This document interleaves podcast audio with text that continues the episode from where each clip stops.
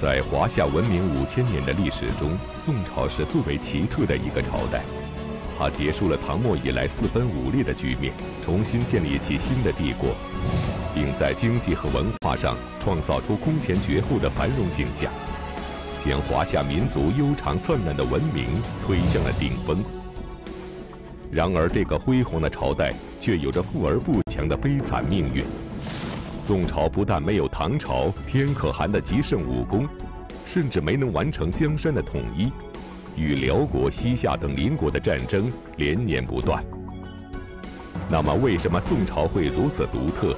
穿越历史的时空，拨开历史的迷雾，我们会了解到怎样一个真实的宋朝呢？历史高级教师袁腾飞为您带来大型历史系列节目《腾飞五千年·宋朝》，敬请关注第一集《黄袍加身》。这个评书《三国演义》一开篇啊，就说这么一句话：“话说天下大事，分久必合，合久必分。”在这个中国的历史上啊，还真是一再的这个硬点啊。前面咱们讲过，这公元九百零七年啊，唐王朝呢分崩离析，中国历史又一次进入到了这个混乱分裂的时期啊，这就是五代十国时期。五代十国呢，呃，从公元九百零七年李唐王朝崩溃开始算，算到这个九百六十年北宋建立五十三年，呃，如果要算到这个就是十国结束，也只有七十多年的这个历史。一般呢，就是说算到九百六十年北宋建立。那么这个前面我们讲过，这五十多年中国历史的这个发展，就一个字儿概括：乱。乱的个一塌糊涂，乱成了一锅粥。朱李十六国，梁唐晋汉周，都来十四帝，拨乱五十秋。那一共五十三年，换了十四个皇帝，是吧？那么大家就可想而知，大部分皇帝都是非正常死亡。这个五个朝代，每一朝的开国君主，基本上都是前朝手握兵权的大将。或者是藩镇，这些个武将们坚信着皇帝轮流坐，明年到我家这一崇高理想，互相不断的火并厮杀啊，起兵造反，杀自家的皇帝，改朝换代，自己过一把皇帝瘾啊。到了这个五代十国的后期，也就是说这个呃梁唐晋汉周最后一个朝代啊，后周啊，黄河流域成为后周的疆土。对于后周的统治者来讲，他们既幸运又不幸。幸运的是呢，经过这个浴浴血奋战啊，终于登上了皇帝的宝座啊，自己也过了一把皇帝瘾啊，九五至尊啊，这个呃姓郭的也做皇帝了啊，这是一个这个幸运。不幸的就是呢，这后周统治者呀，身体都不太好啊，都是英年早逝，过早的离开了人民。是吧？抵抗能力都不很强啊！太祖郭威在位不足三年就病逝了，然后他还没有这个直系继承皇位。养子柴荣就是后周世宗，在位个六七年也染病身亡。所以当皇帝一定要有一个好身体，要不然辛辛苦苦打来的江山还没坐热乎呢，自己一命归天。因此，这个后周世宗柴荣去世之后。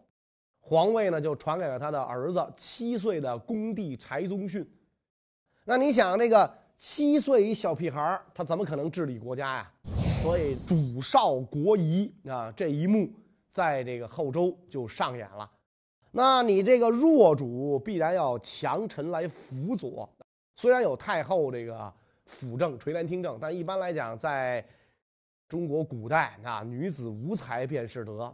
呃，太后可能也没有太多的文化，是吧？这这个处理朝政也不在行，所以他一定是外有强臣辅佐。这个强臣就是北宋的开国皇帝赵匡胤。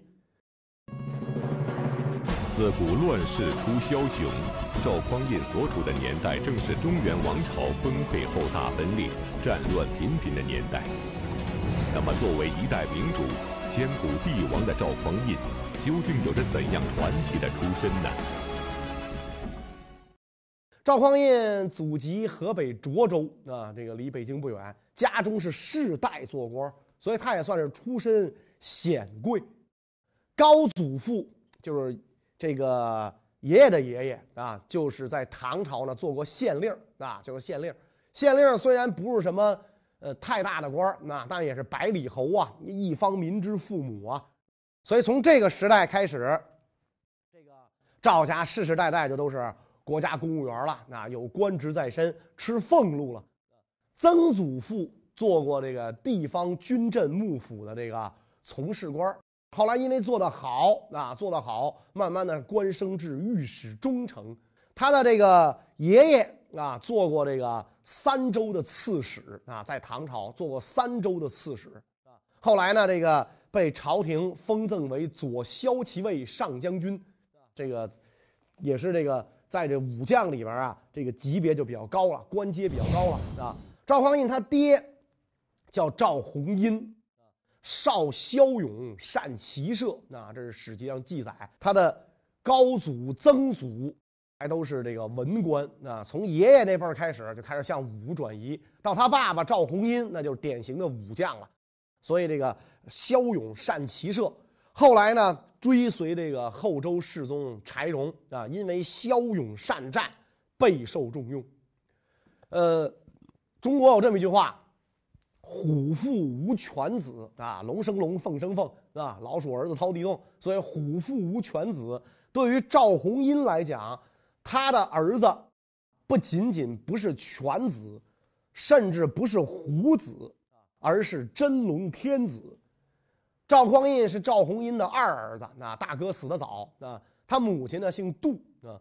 中国历史上，但凡每一个有作为的皇帝，都有一个不平凡的出身经历。赵匡胤呢，公元九百二十七年啊，出生于河南洛阳加马营，那个时候是后唐。河南洛阳加马营，在他出生的时候，史记记载赤光绕室，异香经久不散。赵匡胤一出生，家里引以为这个奇事儿啊，又是个男丁是吧？又是一个男丁，这是大喜的事儿啊。那然后小孩又又是金黄色啊，这个这个天降异色嘛？什么人才用金黄色？皇帝才能用吗？那黄袍明黄色，唐朝以后尤其是皇帝都穿明黄色。啊，唐朝以前一般是红的、黑的，唐以后就明黄色。所以这孩子长大之后，必有一番作为。咱不管这个史籍记载是真是假啊，当然这事儿就是他一说你一听，你千万别信。但是这样一个神奇的出生，就预示了赵匡胤以后的不平凡。赵匡胤长大之后啊，这个容貌雄伟，气量豁如。使者知其非常人啊，长得非常漂亮，是吧？而且赵匡胤的武艺高强，是吧？自创了很多这个武术套路，啊。后来你讲说，这个太祖皇帝平定天下，一条盘龙棍打平天下四百军州嘛。那江山社稷是自己打出来的。到今天，呃，中国武术的这个套路当中，还有什么太祖长拳啊？六十四路盘龙棍呢？据说这些个招式都是赵匡胤这个创出来的啊。所以有一次他这个骑了一匹烈马，想展现一下自己高超的骑术啊，马鞍呐、缰绳啊都不要啊，直接就骑在这马上。这马被这么一骑，可能就受了点惊吓啊，然后就就就咵马惊了，就往上窜啊，一窜就窜上城头的这个坡道上去了。啊，这个城头的坡道上有小门就撞在这个门框了啊，跟门框有了一个这个亲密的接触和较量。不幸的是，太祖皇帝输了，从马上啪就掉下来了啊！大家一看，完了，赵大少啊，肯定这脑袋撞碎了，活不成了，啊！你想，那骑在马马骑在京马上，这速度得多快？咣一下撞到那个那个门框上，那那门框怎么着得是木头的，是弄不好还得加点那个。铜皮包裹是吧？觉得他活不成了，结果人家小伙子很淡定，站起来拍了拍身上的土，继续追马，翻身上马，一点事儿没有。是吧？大家一看，哇，神仙再来啊！还有一次，这个赵匡胤跟一帮朋友在一间土屋里赌博啊，赌博啊，正玩的高兴呢，啊，正玩的高兴，麻雀在这外边屋子里叽叽喳喳的叫呢。赵匡胤觉得这麻雀很讨厌啊，这个老老家贼嘛，很讨厌，这不吉利，所以就出门捉麻雀啊。结果他刚一出门啊，这哗，这土屋塌了啊，就塌了。如果这一票人不出来，就全被这土屋给埋了啊。头撞在门框上，又掉下马来，毫发无伤。人刚出屋，这个土屋就塌了啊！所以这个这两件奇事发生在赵匡胤身上，就是说明什么呢？赵匡胤是被上天看重、受到庇佑的人。那个年代特别强调君权神授啊，所以这两件事的发生。老百姓就更加相信赵匡胤如果将来做皇帝，天命所归啊！人家遇到这些事儿啊，就说明他是一个这个真龙天子。但是在这个真正的成为龙之前，这么一个一表人才、文武双全的小伙子啊，在那个混乱的年代当中，当时还找不到一个可以展现自己的机遇。生于官宦世家的赵匡胤从小精于骑射，武艺高强。然而，即便如此，想要登上政治舞台，依然需要一个机会。那么，这个机会是什么？赵匡胤又是如何抓住它，从此在历史上崭露头角的呢？有一次呢，他在一间寺院里住着啊，一个老和尚擅长给人看相算卦。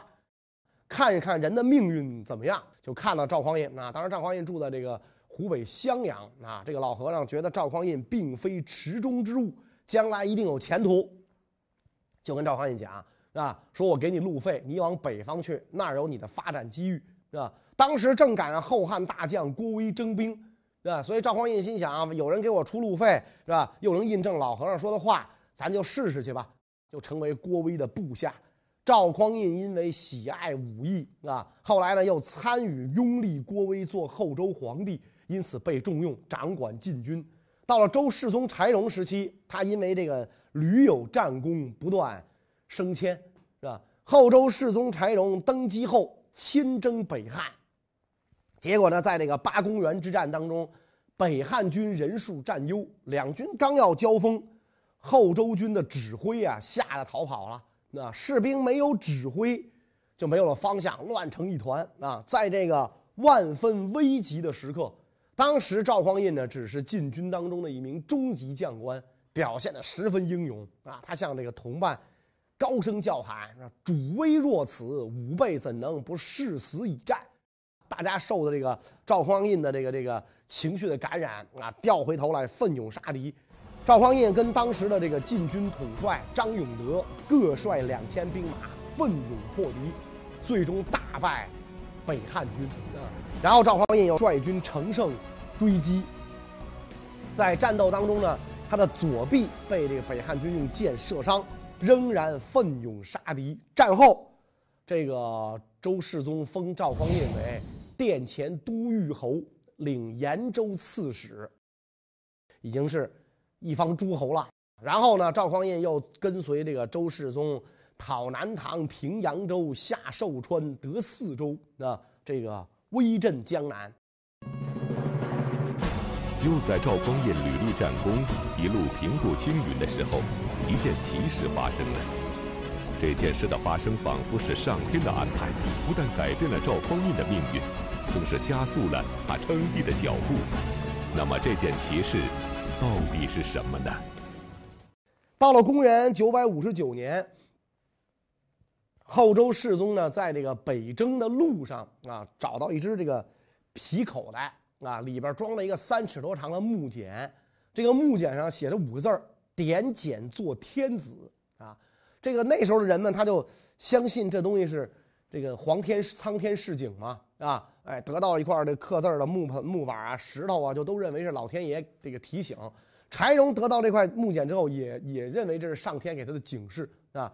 他一看点检做天子，马上就想到当时的禁禁军统帅，担任这个殿前都点检的姐夫张永德。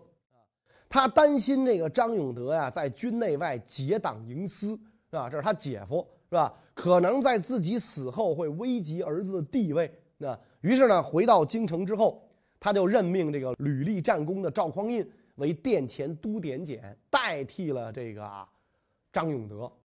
但是他就没想到什么呢？这个点检做天子，他不一定指的是这个周张永德，是吧？你换了一个点检，这个张点检最后没做成天子，这个赵点检最后真的是做了天子了。赵匡胤做了点检之后没多久，后周世宗柴荣啊就过世了。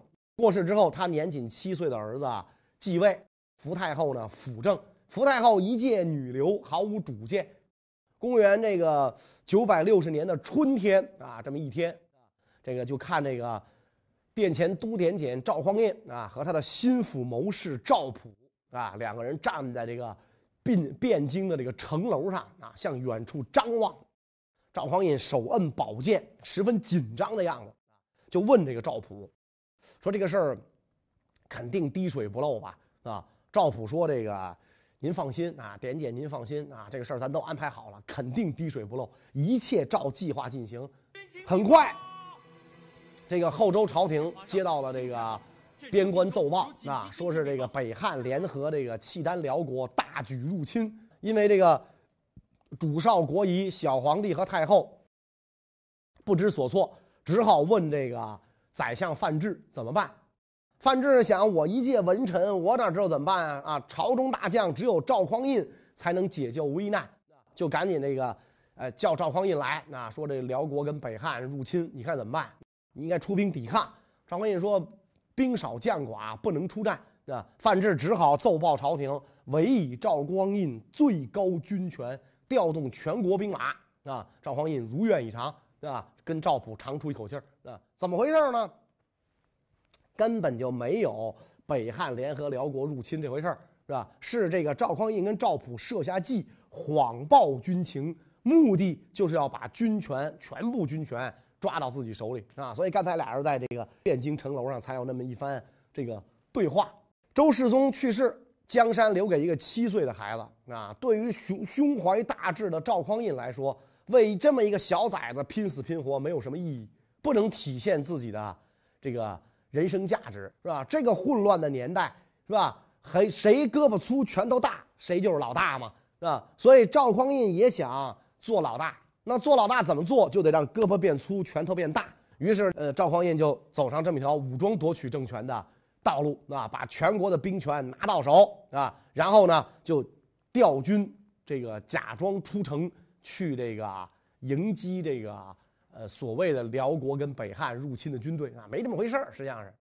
但是这个军队一调动，市面上就骚然了。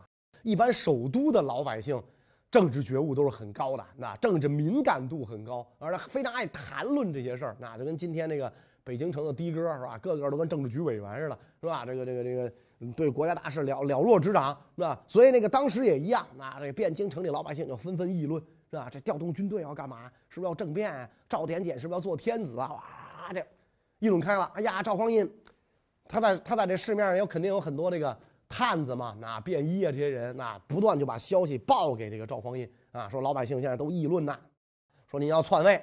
赵匡胤就有点紧张，这篡位的事儿哪能嚷嚷的满世界都是啊？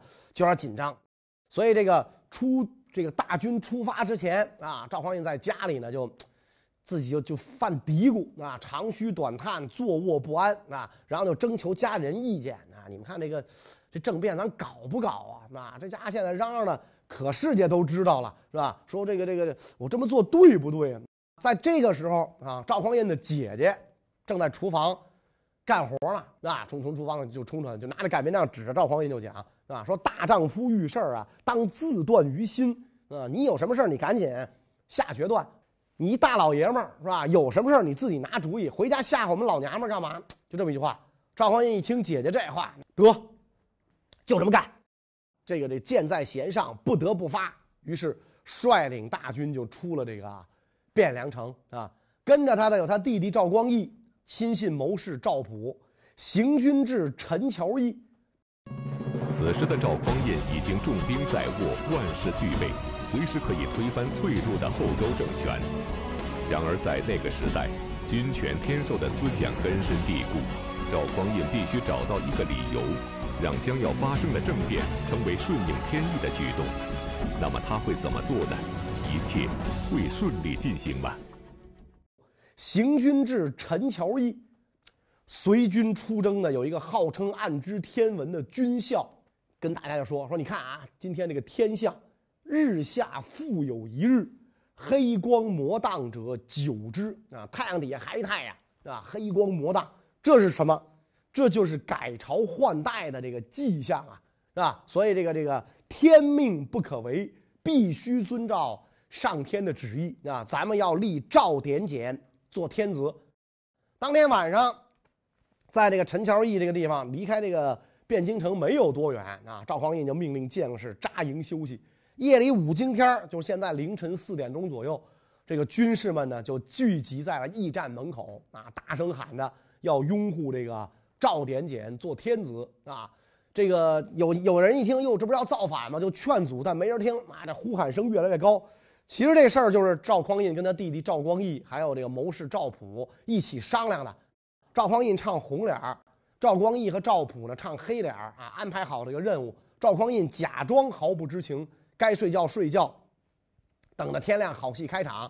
而赵光义和赵普就要趁着月黑风高的时候，是吧？这个这个这个拉着亲信们煽动军心，劝说其他人呢推举赵匡胤做天子啊。所以这个。大家就纷纷议论，谁当皇上，咱不都是混口饭吃吗？那个谁当都一样。那既然这个呃，咱们也当不上，那干脆找一个跟咱熟的，那做这个这个皇帝。所以这个大家就纷纷同意啊，拥立这个赵典简呢做天子啊。天亮之后，这些人就聚集到了赵匡胤的卧室外面，高喊着啊，让赵典简做皇帝啊，坚决拥护赵典简做的皇帝啊。赵典简，你是真命天子啊！这些口号啊，这个时候。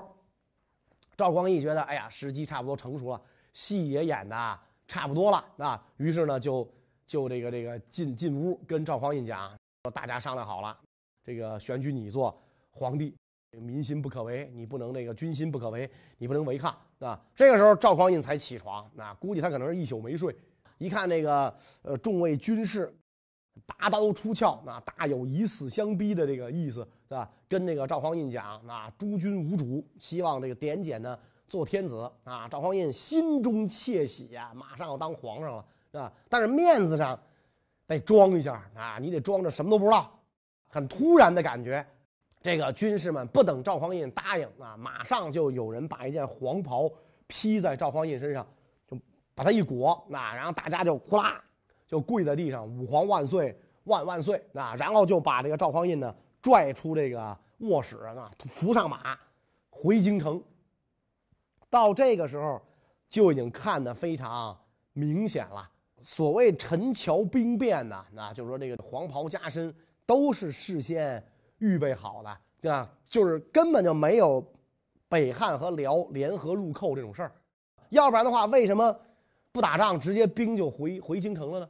是吧？那你这黄袍是事先准备好的，肯定是不是现找裁缝做的，是吧？所以就就给赵匡胤披上件黄袍，就准备回京城啊。赵匡胤一看到这个是时候了啊，到这份儿上了，差不多了啊，差不多了，该该收场了啊。这这这幕戏的高潮已经过去了啊，该结尾了啊，结尾了。所以赵匡胤骑在马上啊，这个时候才开口说：“既然你们拥立我做天子。”那我的命令，你们都能听吗？啊，将士们赶紧下马啊，说听陛下的命令。赵匡胤说好啊，说那我就约法三章。宋朝之所以是中国历史上少有的开明王朝，和他的开国皇帝赵匡胤有着极大的关系。贵族出身的赵匡胤文韬武略，德才兼备。那么在得到部下的拥护后，他所提出的约法三章是什么？这会对未来的大宋王朝产生怎样的影响呢？第一，回到京城之后，不能惊扰太后和皇帝。就这个当今太后啊和天子，这是我的雇主啊，是咱们的雇主，所以不能惊扰他们是吧。然后这个这个大家说没问题。第二说不能亲临那些大臣，那些大臣原来跟我都是同僚，一殿之臣，跟我比肩，所以不要亲临那些大臣，不要借着改朝换代就就这个打砸抢烧，那大家也答应。第三呢，就不要骚扰百姓，是吧？别一进京之后，是吧？因为每一次换代、改朝换代，为什么这个军队最喜欢改朝换代？一改朝换代就可以借机大肆强掠。说你们要做到这三点，是吧？我就这个这个。做天子，而且我会重赏你们啊！违背我的命令啊，必将严惩啊！大家都表示赞成啊，于是整顿军军队啊，进入这个京城啊，进入京城。那这个发生政变了，是吧？这个这个点检做天子了，怎么就能堂而皇之的军队进入京城呢？这太容易了啊！赵匡胤的心腹大将石守信王审琦被安排在了京内啊，把守京师各门，一旦事情进展顺利，是吧？这帮人就打开城门，拥立大军进城。所以这个等于是这个政变的这支军队啊，就是或者或者可以换个词儿讲，叫叛军，没有受到任何反抗，大摇大摆进入到了这个京城。赵匡胤回到京城，登上明德门，是吧？命令士兵回兵营待命，然后回到自己的公署。一会儿，宰相范质。被这个将军们给，可以讲压过来了，啊！赵匡胤一见范质，泪流满面啊，说我辜负了皇上的期望啊，啊！你看我现在真的事情闹到了这种程度，啊，这不是我的本意呀！说完就开始哭啊！中国古代这个皇帝、政治家，这个都具有表演的天赋啊，这哭也是一个基本功，那就开始哭，是吧？范志一看就懵了啊，原来这还是下属，现在成皇上了，没来得及说话。赵匡胤身边的一个将领啊，就啪拔出宝剑，指着范志啊？军中无主啊，现在必须立赵典检为天子，为我们做主。范志一看这个，好汉不吃眼前亏，我要不答应，我小我老命就没了。那这事儿就这么办吧。啊，给谁当臣子不是当啊？那于是这个范质赶紧列跪倒，带着文武百官列队下拜。赵匡胤一看后周的臣子都归降了，心里还很高兴了。是吧？你想这就行了，没有任何障碍了。那召集文武百官，拿出事先准备好的皇帝禅位的诏书，当堂宣读啊。然后赵匡胤走到朝堂上，啊，这个呃穿上龙袍皇冠啊，继皇帝位啊。而这个后周恭帝被改封为郑王。九百六十年啊，陈桥兵变之后，赵匡胤黄袍加身，就标志着五代十国的。结束。赵匡胤呢，在后周的时候，曾经担任这个归德军节度使。归德军节度使的治所呢，在宋州啊，就是河南的这个商丘。所以赵匡胤继位之后，改国号为宋，改元建隆啊，年号呢改为建隆啊。都城呢仍然定在这个开封啊。历史上就把赵匡胤建立的这个宋朝称为北宋。一个新的王朝呢就诞生了。赵匡胤做了皇帝之后，他首先要解决的事情是什么呢？关于这个问题呢，我们下一讲再讲。谢谢大家。